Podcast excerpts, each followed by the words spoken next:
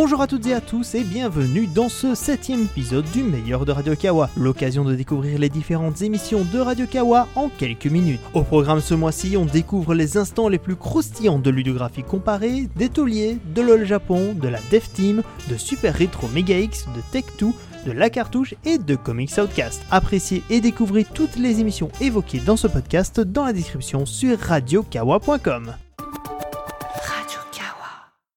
Le discours de Bennett Foddy, mais on pouvait en avoir déjà une bonne intuition en observant que son nom était parfaitement intégré au nom du jeu, et non pas comme en surimpression ou dans une relation hiérarchique comme, par exemple, Sid Meier's Pirates.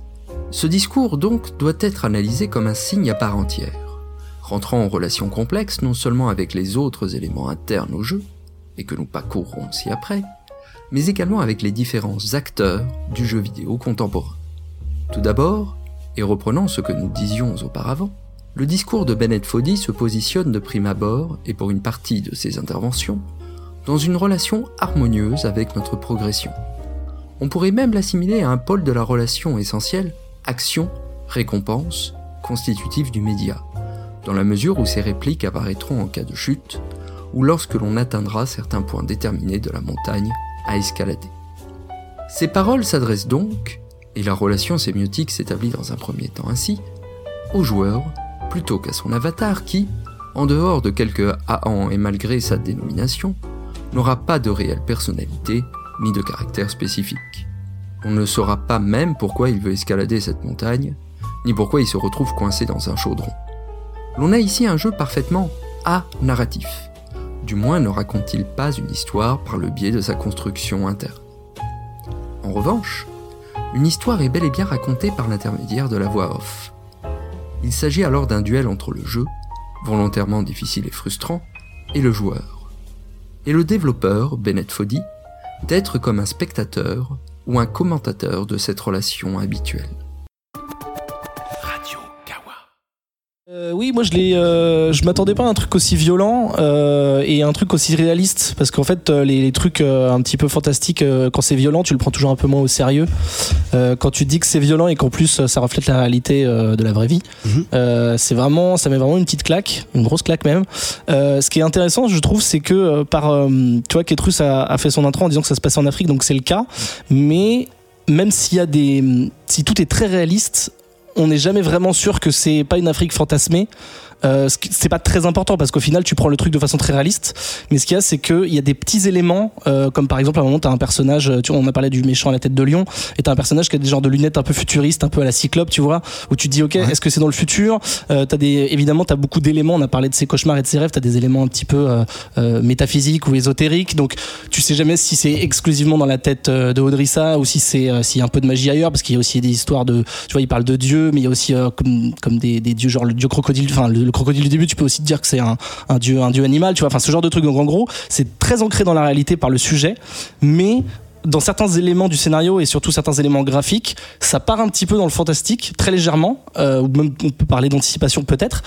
Et du coup, je trouve que ce, les, les petits interstitiels dont on a parlé, qui sont très terre à terre et qui sont de l'information pure, euh, en plus d'être hyper intéressant, parce que ce que disait Guillaume, c'est qu'on voit, au- au-delà d'apprendre des trucs, moi j'ai vraiment appris des trucs, euh, je connaissais très peu le sujet, euh, bah en fait je me, je me dis, ok, les personnes qui ont écrit, qui ont dessiné ça, se sont renseignées, et ça me fait plaisir de voir le taf de ces gens-là et de me dire, ok, ils sont investis, c'est ce que disait Guillaume. Et du coup, voilà, ce côté euh, qui mêle la réalité et un petit peu le fantastique, je veux dire ça de manière très globale, euh, ça m'a laissé un peu dans une, un genre de torpeur euh, assez intéressant.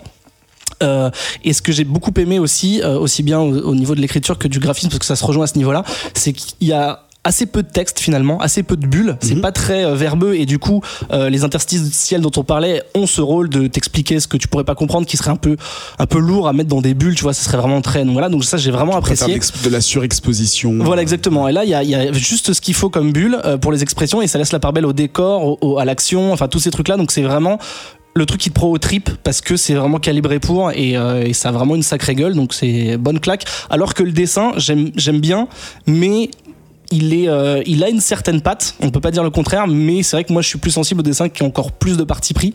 Euh, là c'est très clean et tout, il y a des très bonnes gueules, mais ça reste très réaliste. Et ça va avec le sujet du coup. Un univers anthropomorphique, donc Fury, où euh, donc cette brave Retsuko, euh, brave Retsuko de 25 ans, est entourée est entourée par plein de gens, plein de gens fascinants. Alors on peut les décrire euh, les uns les uns après les autres. Par exemple, euh, il y a sa, sa copine qui s'appelle Feneko, Feneko la Fennec. Elle est ultra deadpan. C'est pour ça que je l'aime beaucoup. Beaucoup deux, deux trois personnes dont, dont Fabien Vautrin m'ont dit ah c'est toi lol.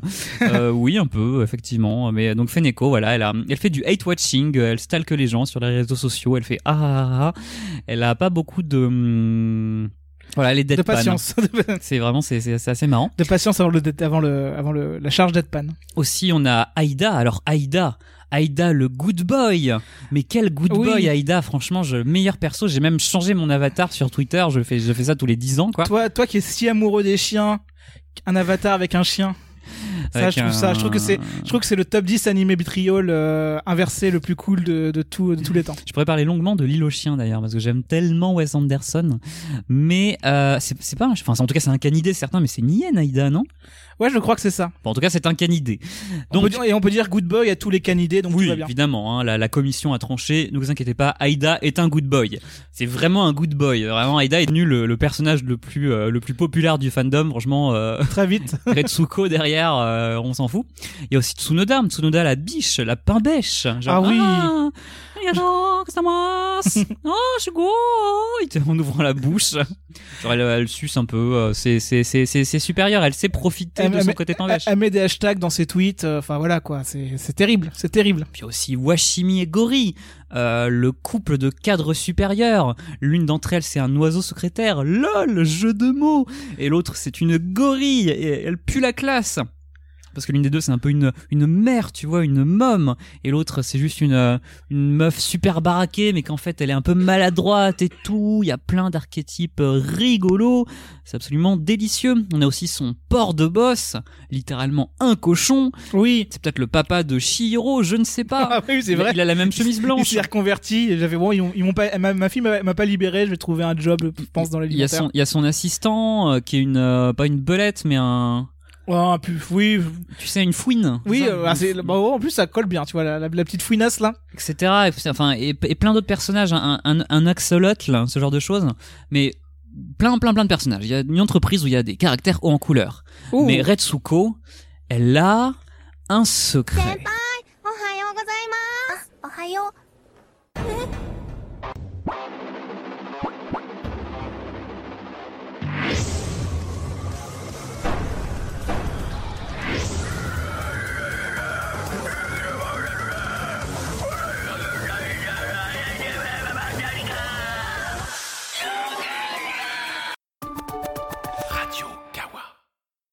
Arrive ce moment-là où en effet euh, elle me dit bah tiens c'est un master euh, est-ce que ça te plairait? Et je dis dans le jeu vidéo Euh, ah tiens c'est un, un- pourtant j'aimais ça le jeu vidéo. J'ai beaucoup joué aux jeux vidéo et je continue à y jouer.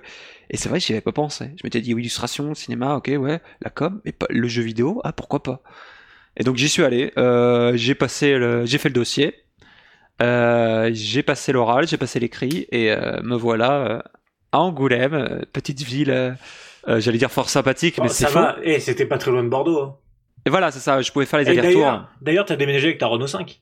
avec ma Super 5. Ah, t'as Super 5, pardon. Ouais, ça ne se conduit pas, ça se Pilote. Merci, s'il vous plaît. Mais euh, du coup, euh, me voilà à Angoulême à débarquer avec la Super 5. Euh, et voilà, donc là où j'étais surpris avec l'Engine, c'est qu'on ne t'apprend pas à dessiner, euh, c'est qu'on t'apprend à faire autre chose, on t'apprend à travailler en équipe. Et euh, c'est vraiment un point positif euh, par rapport à l'école, c'est vraiment quelque chose que j'ai apprécié en fait. Mhm. Et, et de devoir travailler avec d'autres gens. En fait, tu travailles comme si tu travaillais dans, un- dans une vraie boîte de jeux vidéo. Voilà, c'est de la simulation, quoi. C'est, euh, Voilà. en situation d'entreprise où euh, on va t'apprendre à collaborer avec des gens de différents départements. Exactement. Et on va te mettre, on va, on va te donner des projets. En gros, c'est, euh, on l'a dit plusieurs fois, William, hein, c'est euh, en forgeant qu'on apprend à devenir forgeron. Donc c'est, euh, plantez-vous autant que possible parce qu'au bout des deux ans, bah, va falloir bosser, quoi. Exactement. Ouais, c'est ça. Qui a, contrairement à d'autres écoles, alors ça a un peu changé, mais Super Info Game, à cette époque-là en tout cas, c'était euh, une bande de game designers tous ensemble qui peuvent rien foutre. Parce que... Enfin bon, je caricature un peu, mais. euh, Ouais, tu dis ça, mais ton projet de fin d'études, il était sympa. Oui, non, mais disons que c'était plus difficile et heureusement qu'il y avait des gens qui avaient déjà fait des, des, des IUT avant Ah, bien sûr. ou, ou qui avaient. euh, voilà. Mais on travaillait avec des gens extérieurs aussi. Et voilà, donc les Newsmin. Euh, Nexus 5 pose euh, plusieurs questions, j'ai retenu celle-ci. Avec la PS Vita en fin de vie, Nintendo aura 100% des parts de marché du jeu vidéo sur portable, j'ai pas dit sur mobile, pour les 5 prochaines années. Je crois que Nexus 5 est un peu Un peu optimiste. hein. exagéré, ouais. un peu optimiste. Euh, c'est pas mieux pour le joueur d'avoir le choix avec au moins une plateforme alternative d'un autre constructeur pour la diversité de la plateforme Euh, alors, juste un chiffre, d'accord? La DS, c'était 68,3% du marché. Mhm. Donc, euh, Déjà par- hyper monopolistique. Donc voilà, exactement. Nintendo a toujours régné en maître. Personne ne l'a attaqué, même pas Sony. Donc, euh, du coup, euh, sa question, en fait, est, est un peu euh, C'est pas grotesque. C'est pas forcément euh, en plus un avantage parce qu'on l'a vu, le, le- la ludothèque de la PS Vita était quand même assez chiche malgré tout. Ouais. Et Sony, les, a les pas suivi édi- non plus. les éditeurs vont tout simplement aller sur la machine où qui a le, le- le plus de ventes. Donc s'il y a- Exactement. s'il y, a- s'il y a une seule machine, c'est pas grave, tous les éditeurs iront dessus. Et si c'est la seule, eh ben on a même on n'aura pas de problème d'exclusivité justement pour le coup. Donc euh, Bah, disons, c'était plus gênant à l'époque où la, la machine, euh, la seule machine, c'était la moins puissante, c'était la 3DS. Des deux. Ah, Après, euh, je comprends le point de vue. Hein. Il se dit, voilà, s'il y, aura une émulation en fait entre les deux, du coup, ils, ils voudront avoir la meilleure, un le meilleur jeu. fantasme de libertarien, l'émulation. Bref. oui. Oula, Oh putain, Nexus, mec Oh, Je pensais pas que tu te ferais insulter comme ça, et surtout Ouais. pas par Yann Bon. Non, mais non, mais non, mais C'est le moment où Yann insulte les, les, Non, les non, non, mais- auditeurs en leur non, disant non, espèce Sérieusement, Musk. sérieusement, les, les, les, les- les Elon mecs qui se disent Oh là là, il y a trois entreprises, quelle compétition acharnée C'est complètement débile. Putain, j'adore cette voix. Est-ce que tu peux faire un jingle Tout avec cette podcast, voix tout podcast Ah ouais, non, ça, mais c'est ça. Ah. Et, non, pas tout le pot. On non, a- juste, juste ça pour ouvrir euh, la On, prochaine on a fois. enfin trouvé ma voix C'est tauliers. capitaliste. Non, mais c'est ça. À mon avis, il faut ouvrir avec cette voix et dire voilà, les, auditeurs, c'est de la merde. Et Ah. après, tu démarres les tauliers. Hmm, c'est bien, c'est bien. Je note, je note dans un coin. Merci de raccrocher le lagon, le pixel art à tout prix. Et tu as dit euh, donc euh, la cave, euh, même peut-être euh, Douglas avait, euh, comment dirais-je, les, les mêmes, comment dirais-je, les mêmes échos quand il fait ses cours ou que sais-je, ou même de manière générale. Oui, ben il y en a marre sur les trucs en pixels, et encore des trucs en pixels. C'est toujours les mêmes pixels. Et moi, le premier aujourd'hui me dit très bien. Moi, j'aime bien les trucs en 2D, ça me dérange pas. J'ai- J'aime beaucoup jouer à ces machins-là parce qu'un gameplay euh, euh, redoutable, parce qu'une évidence de, de jeu.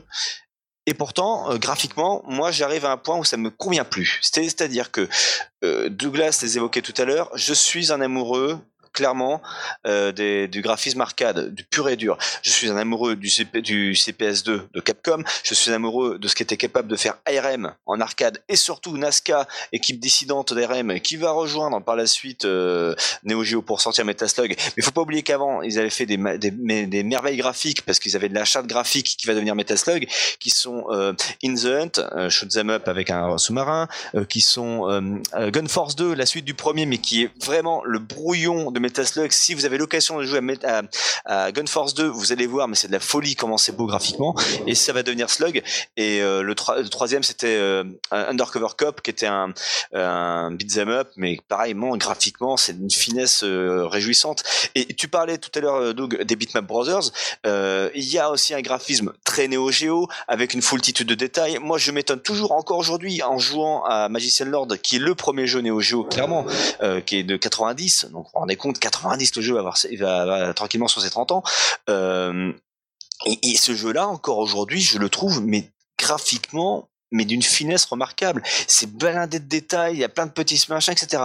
Et, et tu prends les jeux de Konami de cette période-là, qui sont en arcade, qui soient sur Super NES, qui soient sur Mega Drive, PC Engine, tous, tous une finesse graphique, mais de dingue, que ça soit sur Amiga. Et aujourd'hui, il y a aucun nom de Dieu, et ça, ça m'ennuie d'être vulgaire, mais c'est nom de Dieu euh, qui est capable aujourd'hui de me proposer un graphisme comme ça, comme avant. On est toujours sur des graphismes simples en pixels, c'est très bien, c'est mignon. Et après, On est entre le 8 et le 16, et puis le 16 souvent, Non, mais disons, disons que ce qui Euh, t'énerve, ce qui t'énerve, c'est que euh, comme il y a, il y a la rapidité d'exécution qui rentre beaucoup en compte et que euh, la NES est une console très populaire, euh, très emblé- emblématique de la période du 8, la plupart des, des pixel artistes euh, vont prendre en gros euh, une résolution ou un nombre de couleurs équivalent à la NES ou à la ColecoVision ou même voire dans certains cas l'intellivision. Donc et, et, et, euh, et, euh, effectivement, il y a très peu de, de jeux indés aujourd'hui où on a un- une qualité 16 bits.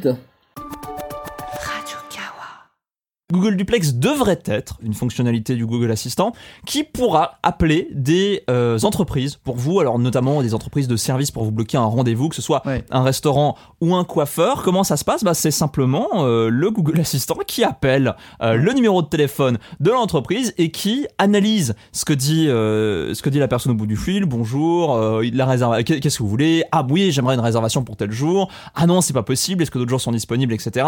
Et il y a un échange entre euh, le robot, euh, le Google Assistant et de l'autre côté euh, la personne bah, chargée de répondre au téléphone. Le robot va un peu chercher dans votre calendrier vos disponibilités ou en fonction de ce que vous lui avez dit en termes de spécificité et va tenter de vous réserver ça donc dans dans le fond sans que vous ayez rien à faire et sans que vous puissiez en tout cas c'était pas vraiment montré qu'on était sur l'appel en ce moment ça se passait vraiment pendant que vous faisiez autre chose C'est impressionnant. C'est euh, c'est euh, simplement. euh, moi, j'étais euh, j'ai été bluffé comme beaucoup en regardant ça parce qu'il y a vraiment ce côté. En fait, une ligne téléphonique, c'est une API. Alors, Ce qui est- c'est ce qui est incroyable. Et, la personne qui travaille dans le secteur tertiaire en train de- d'enregistrer les commandes, c'est le bout de l'API. Oui, c'est un endpoint, comme on dirait euh, en tant que développeur. C'est là, Mais- en gros, c'est euh, là où vous tapez avec votre API. C'est un humain. Et c'est tellement euh, bizarre. Hmm. Et, euh, et j'en- alors, attention, je vais faire le mec avec son anecdote. J'en parlais à mon coiffeur euh, hier, euh, bah non, il y a trois jours si vous écoutez ça lundi. Euh, et j'en parlais euh, parce que voilà, récemment je lui ai fait faire une coupe et il y avait eu juste avant. Je me suis dit, bah tiens, c'est l'occasion, je vais poser la question. Et donc je lui, je lui ai expliqué tout ça. Alors, déjà, la première chose, elle m'a dit, Oh, comment ça s'appelle? Il va falloir que je regarde ça sur YouTube. Donc, directement, j'ai pu donner ça à l'info. Et elle m'a dit, waouh, c'est bizarre. Ouh, ça me fait peur. Ouh, ça me fait peur. Donc là, je lui explique, ah oui, il y a des considérations éthiques parce que ça, on va en reparler.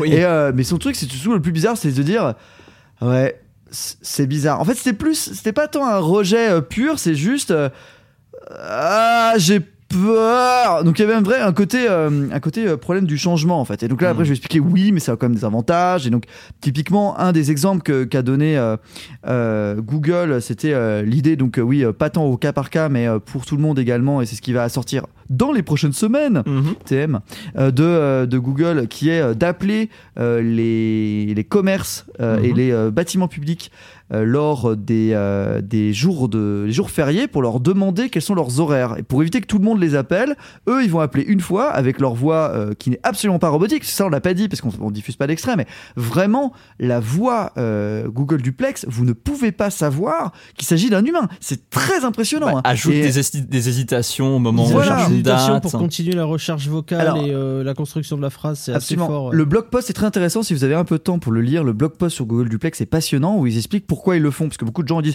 Oui, ils font ça pour nous perturber. Non, pas du tout. Ils le font pour que ça vous semble naturel et que. Donc, ça, c'est un peu côté genre se masquer, mais pas tant ça. Mais c'est aussi pour que la synchronisation de la phrase se fasse naturellement, la discussion se fasse naturellement. Parce que si un robot vous répondrait trop vite, c'est pas naturel, ça va vous perturber, vous aurez pas le temps de comprendre l'information. De la même manière que le E permet d'avoir euh, laissé à l'interlocuteur le temps de comprendre ce qui est dit. Donc c'est très très très malin. Ils ont passé plusieurs années à développer ce produit et on comprend pourquoi quand on écoute euh, les exemples quoi. Euh, surtout avec cette capacité extraordinaire de euh, comment on dit de de comprendre les erreurs faites par les humains. Typiquement quand il dit j'aimerais pour le 4 mai. Ah pour 4 personnes. Non pour 7 personnes. Ah et, c'est- et, Et pour voilà, quel jour? Ouais c'est ça. Mais du coup et pour quel jour? C'est D'ailleurs l'exemple est assez impressionnant de la personne en face c'est juste à côté de la plaque. Mais mais voilà et ça ça s'en sort et ça c'est hyper malin. Et le plus fou c'est le côté ça se fait en fond. C'est-à-dire que vous avez vraiment une expérience similaire à un assistant réel donc un, un, un- un ou une secrétaire euh, qui qui, qui prendrait euh, si vous avez de l'argent euh, pour euh, prendre vos rendez-vous chez le coiffeur et vous lui dites ah oui tu me prends un rendez-vous pour le coiffeur ouais merci salut et, et qui revient vers vous ah j'ai bon j'ai pris ton coiffeur à ce, ce moment-là et on a vraiment la même chose c'est-à-dire que Google Assistant passe en fond et vous envoie juste une notification en disant ah au fait ce que tu m'as demandé là le rendez-vous chez le coiffeur eh ben c'est euh, telle date euh, à telle heure euh, c'est tout tout prêt et voilà juste pour répondre à, à est-ce que ça sera compétitif ou comparatif euh, sur les jeunesses, j'ai l'impression que c'est assez clair dans le sens où ils vont pas modifier les jeux, ils vont modifier l'input des jeux. Donc si c'est des jeux comme Super Mario Bros ou Super Mario Bros 3 où tu ne peux pas jouer simultanément euh, dans la version originale, ce sera simplement du, du passage de manette euh, via Oui. internet. Un petit peu comme Super Mario Bro- euh, World, pardon, à l'époque sur Super NES, par exemple. Et s'il s'agit de, de Mario Bros ou de, je regarde un peu sur la liste là, pour l'instant il n'y en a pas énormément qui correspondra à ça. Non, mais Balloon Fight en compétitif, ça pourrait être sympa. À, à voir Il y a- comment il y avait un mode de joueur dans. Balloon Fight à l'origine. Je me souviens plus Euh, maintenant. Peut-être. C'est En tout cas, Ma- Mario Bros, c'est sûr. Mario, Mario, Bros, Bros, c'est certain. Et, et voilà, je, je vois beaucoup plus ça en fait dans un jeu comme, comme Mario Bros. C'est à dire dans Mario Bros, tu avais le compétitif et le coopératif aussi. Oui, non, non, semble. non, bien sûr, mais enfin, ce que je veux dire par là, c'est vraiment euh, non pas euh, l'un se passe la manette, mais vraiment l'aspect. euh, Oui. Le jeu est tel quel, en fait, et il y a la possibilité de jouer ensemble. Après, peut-être qu'ils ont fait des petites bidouilles pour améliorer ça, ce qui serait quand même euh, fort bienvenu, je Mhm, l'espère. Euh, à noter également qu'on aura la possibilité de faire des sauvegardes dans le cloud, mais uniquement dans le cloud. Ça veut dire que tu ne pourras pas le récupérer sur un, un bon vieux disque dur euh, en dur. Alors, c'est très très flou pour l'instant. Étant donné que c'est pour septembre, c'est pas impossible. Je dis pas ça pour défendre Nintendo qui de toute façon a plus d'un an de retard sur cette question. hein. Le moment où ça Bah. devait être réglé, c'était le moment du lancement de la console. Mais En, même temps, Nintendo et le online, hein, bon. non, non, c'est pas Nintendo et online, c'est Nintendo et ta putain de sauvegarde. Euh, c'est beaucoup plus important que ça. Et, et, et ça, c'est clairement un défaut que même, enfin, de, de, de toutes les pré- consoles précédentes n'avaient pas ce, ce défaut-là de ne pas pouvoir euh, sortir, euh, le- comment dire, la sauvegarde du support de stockage qui est euh, littéralement vissé dans euh, dans la machine.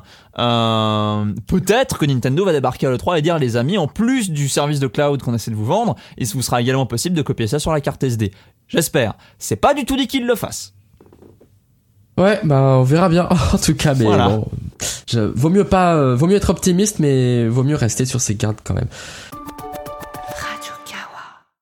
C'est terminé pour ce septième épisode du meilleur de Radio Kawa. Retrouvez toutes les émissions choisies dans ce best-of dans la description du podcast. N'oubliez pas de partager cet épisode sur les réseaux sociaux, de nous donner 5 étoiles sur iTunes pour que nos émissions soient encore plus écoutées et surtout profitez de l'ensemble des émissions de Radio Kawa sur radiokawa.com et via vos applications de podcast préférées. On se retrouve bientôt pour profiter du meilleur de Radio Kawa. Radio Kawa.